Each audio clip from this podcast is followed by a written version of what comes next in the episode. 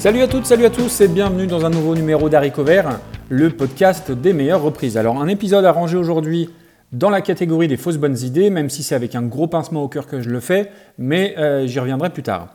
Avant de rentrer dans le vif du sujet, euh, je voulais remercier euh, tout le monde un petit peu pour les, pour les différents retours que j'ai eus quant à l'épisode de la semaine dernière.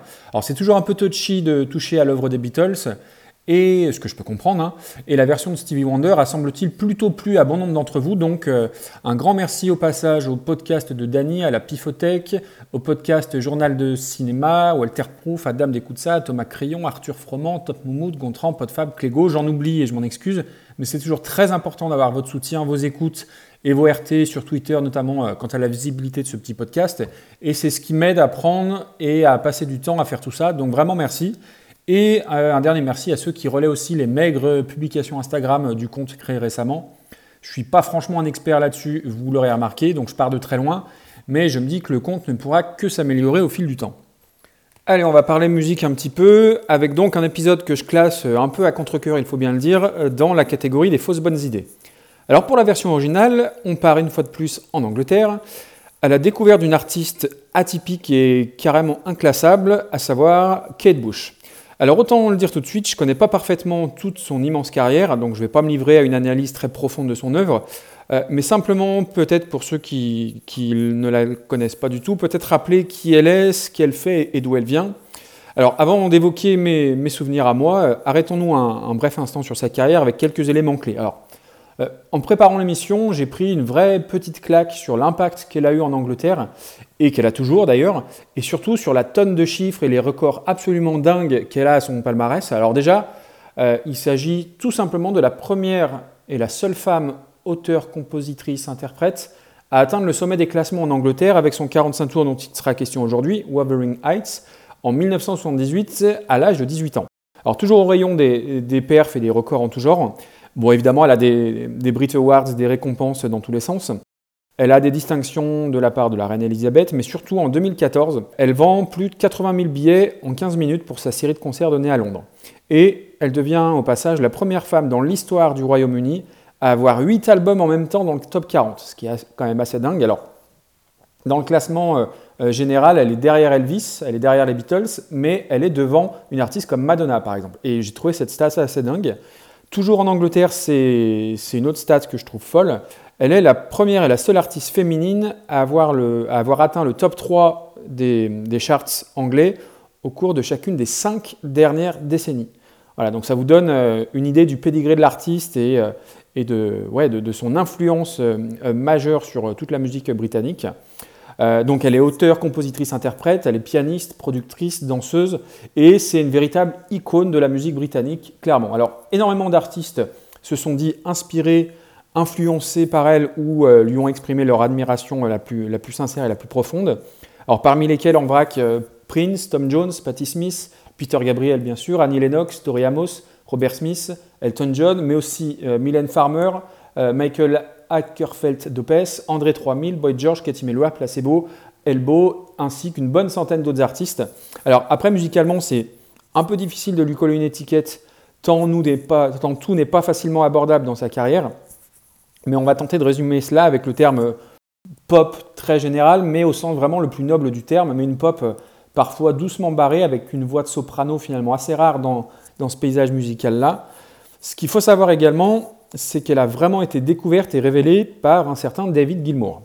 Alors, pour euh, retracer un petit peu l'histoire, le grand frère de, celle qui s'appelle alors encore Catherine Bush connaît très bien quelqu'un qui travaille chez le label Transatlantic Records, et c'est lui qui va faire écouter les démos de Kate Bush à David Gilmour. On est en 1973, et donc on voit David Gilmour se pointer chez la famille Bush pour la rencontrer. Ils discutent musique pendant des heures, il faut juste se rendre compte que là on est en 1973, que les Pink Floyd, même s'ils n'ont pas sorti leur plus gros album en termes de vente, c'est déjà des gros stars. Hein. Ils ont déjà sorti euh, Middle, Atom Heart Mother, etc. Et euh, Catherine Bush, elle a 15 ans. Donc il faut juste imaginer un petit peu cette scène-là. Du coup, David Gilmour, qui est absolument bluffé par le talent de l'artiste, qui a 15 ans et qui a déjà composé plusieurs dizaines, voire centaines de chansons, euh, bah, va décider de lui financer complètement ses sessions d'enregistrement. Alors les maisons de disques sont pas d'emblée subjuguées par tout ça et l'ensemble met environ deux ans à se décanter jusqu'en 75 où Gilmour va donner les bandes euh, des sessions d'enregistrement au directeur général d'EMI, qui lui est séduit par les chansons de l'artiste et qui lui fait signer un contrat toujours particulier puisque Catherine Bush est encore mineure. et donc Catherine Bush arrête l'école et devient officiellement Kate Bush. Alors son premier album, qui s'appelle The Kick Inside, sort en 1978, au sein duquel on retrouvera donc Wavery Nights en premier single, et sera un véritable carton avec euh, des clips vidéo complètement hors du temps euh, pour illustrer ses chansons. Voilà, et pour qui connaît euh, déjà cette chanson et ses références au livre classique, donc Les Hauts de Hurlevent, hein, traduction française du, du bouquin d'Emily Brontë, faut juste s'imaginer qu'à l'époque, on est en pleine période disco-punk, et que de retrouver cette jeune fille complètement barrée avec ce single très romanesque et complètement déjanté, c'est déjà un coup de maître hein, pour Kate Bush. Vraiment, il y aurait des centaines de choses à dire sur elle. Alors moi, j'avais quelques maigres connaissances à son sujet avant de faire cet épisode-là, mais j'ai vraiment appris beaucoup, beaucoup de choses très dingues sur sa vie, qu'elle soit musicale ou personnelle, au point que je vais sans doute creuser un petit peu ses disques, même si son, on va dire que son univers est quand même assez éloigné du mien à la base, mais je vous invite évidemment à vous pencher sur son cas si, si tout ça vous intéresse. Allez, sans plus attendre, on va s'écouter un extrait de ce Wolverine Nights par Kate Bush.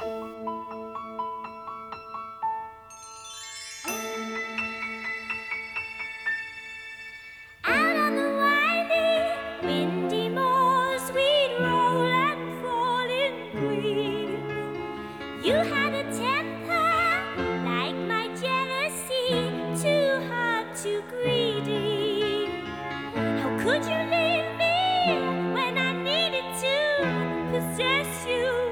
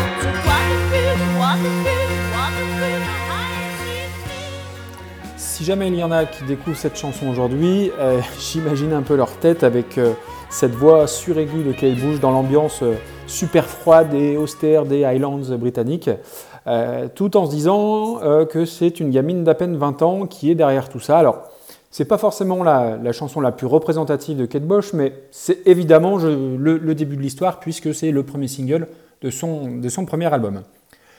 Pour la reprise, changement de cap, changement de style radical et changement même de continent puisqu'on part au Brésil en 1993 découvrir le groupe de métal brésilien Angra. Alors oui, métal, ça veut tout et rien dire, et c'est sans doute un des genres les plus larges et les plus diversifiés, euh, donc pas de quoi effrayer les, non-initiés au genre, hein, clairement. Euh, en ce qui concerne Angra, pour être plus précis, on va les classer, on va dire, dans le power metal mélodique, voire symphonique en fonction des morceaux. Alors oui, c'est avec un double pincement au cœur que, je classe leur reprise dans les fausses bonnes idées, parce qu'Angra, ça a été le tout premier groupe de métal que j'ai connu. Alors sans raconter ma vie, mais un petit peu quand même, avant j'écoutais ce qui se faisait en radio, ou j'écoutais ce qu'écoutaient mes, frangins, à savoir les euh, Police, U2 et consorts, mais c'est vraiment avec Angra qu'a débuté ma passion pour la musique. On doit être en 1993, j'ai 12 ans, et pour moi, le hard rock, puisqu'à l'époque on, ne parlait pas encore de métal, c'est forcément des choses très violentes, avec des mecs qui buglent dans un micro, euh, sans la moindre once de mélodie ou de sensibilité. Alors bien sûr, je pense tout ça alors que j'en ai absolument jamais écouté, ou quasiment, euh, pas, mais c'est ce qui se dit à l'époque, et comme tout pré-ado qui se respecte, hein, je fais un peu comme les copains, et je suis évidemment persuadé d'avoir raison. Et là, un pote me fait écouter en gras, groupe de métal brésilien, et je découvre que le hard rock peut être mélodique, que le hard rock peut avoir des refrains qu'on retient, qu'on peut chanter, que le hard rock propose de vraies histoires, que le hard rock peut, dans le même morceau, avoir de gros riffs de guitare, mais aussi des passages de piano très, euh, très axés musique classique. En bref, la découverte d'Angra, c'est une vraie révélation pour moi.